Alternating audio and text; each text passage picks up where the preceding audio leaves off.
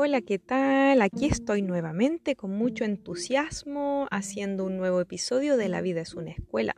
Mi nombre es Maribel Cárcamo y bueno, hoy día vamos a conversar de, mm, de una arista más de esto que venimos haciendo anteriormente en los otros episodios. ¿Qué ha sido la tónica?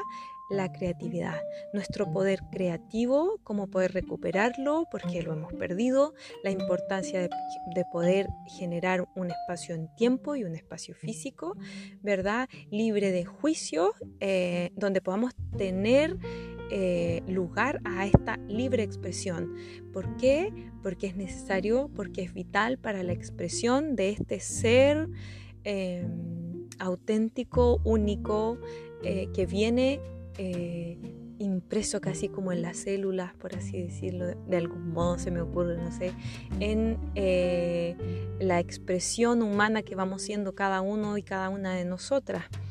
Um, bueno, hoy eh, el título de, este episodio dice algo así como, a ver si mal no recuerdo, decía como la educación artística atenta contra la creatividad, contra la espontaneidad, eh, contra la libre expresión de nuestros niños, de nuestras niñas, de nuestros jóvenes.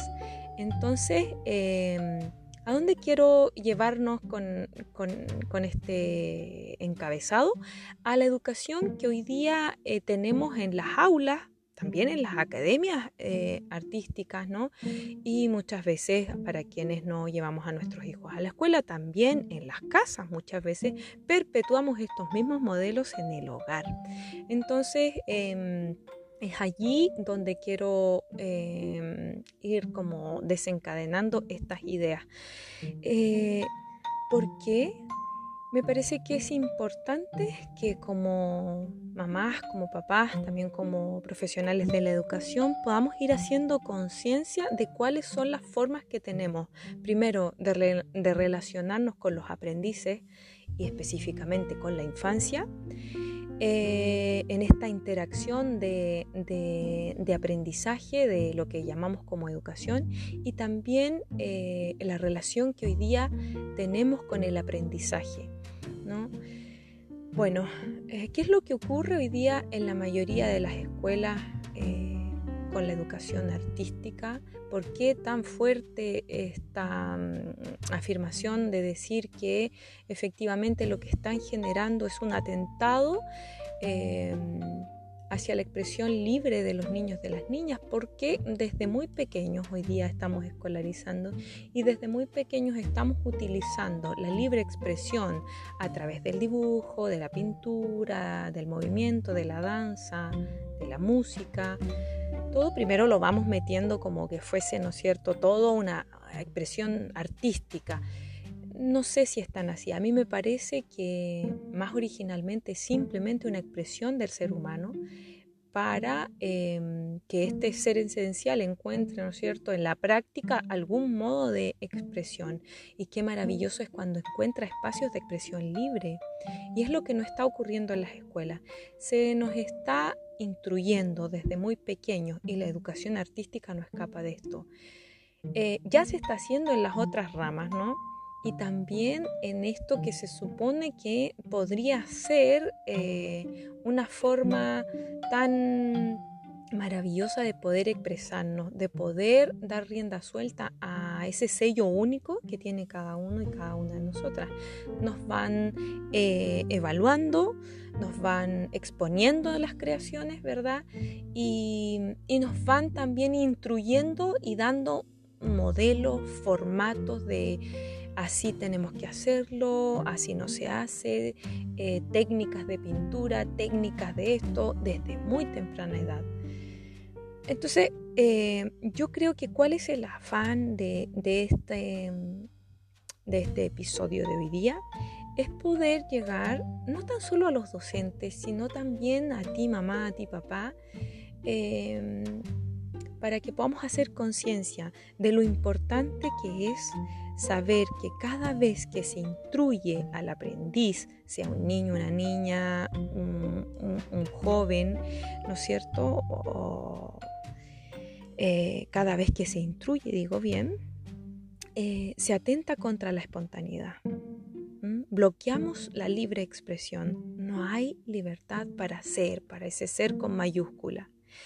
Entonces como que vamos entregando un mensaje, algo así como si lo que yo traigo no es valorado, si, si lo que yo hago es enjuiciado y la evaluación es un juicio externo de lo que yo estoy haciendo, de lo que yo estoy creando, lo estoy llevando a la libre expresión a través de la creación, ¿no es cierto?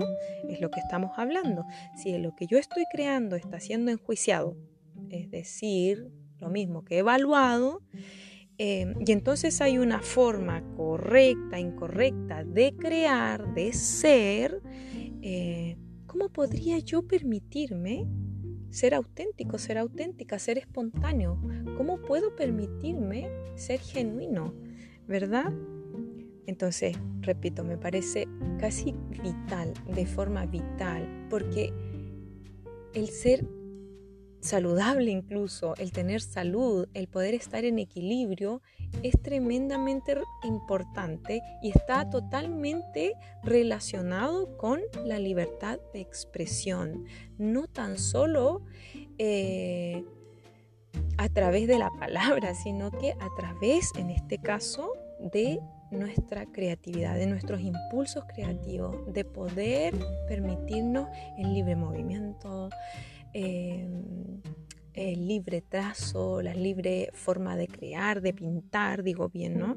Entonces, no sé ahora en lo práctico si esta otra actitud de relacionarnos con eh, el dibujo, con la pintura, con la danza, con la música, eh, pueda ser llevado a las escuelas. Ya te he contado que yo de formación soy maestra y, más específicamente maestra de educación de artes musicales. Entonces no sé realmente, yo he estado ahí, no, no sé si esto pueda eh, ser llevado a las escuelas en lo práctico. Em, hay por ahí algunos que dicen que definitivamente no, porque es un modelo que ya está demasiado marcado por la instrucción. Pero sí que podemos eh, tener en cuenta esta otra forma de relacionarnos con em, el aprendizaje. Podemos tener en cuenta y usar esta información para transformar eh, el comportamiento que tenemos como adultos hacia la niñez. Eh, ya sea no solamente en la escuela, ¿no? sino que también en nuestra casa, en la calle, donde quiera que podamos tener interacción con niños, con niñas. Em, pero también me parece que nos sirve como para saber qué es lo que nos pasó. Eh, qué es lo que nos ocurrió a nosotras, a nosotros mismos, porque a veces sentimos tantos bloqueos creativos, porque a veces nos impedimos crear, porque a veces sentimos que nuestras creaciones eh, están mal, que no son importantes o incluso llegamos a pensar y a sentir que no somos creativos definitivamente y vamos allí sintiéndonos casi como un robot que va siguiendo, que va detrás, que va buscando información porque es que no se me ocurre. ¿Qué es lo que pasó? Creo que este tipo de información también nos sirve para entender esto, eh, darle respuesta a esta pregunta y bueno, dejar eso, eh, esa interrogante allí y poder em, irnos conociendo también. Ahora, esta otra forma de relacionarnos con el aprendizaje, con la niñez, nos plantea como eh, el adulto que somos eh, no es superior a, a ningún niño, a ninguna niña. Solo somos más experimentados, solo tenemos más experiencia. ¿Y por qué? Porque llevamos más años aquí, pero eso no nos da derecho, ¿verdad? A poder tratar de imponer siempre, de instruir y a creernos superiores a los niños, a las niñas, a los jóvenes.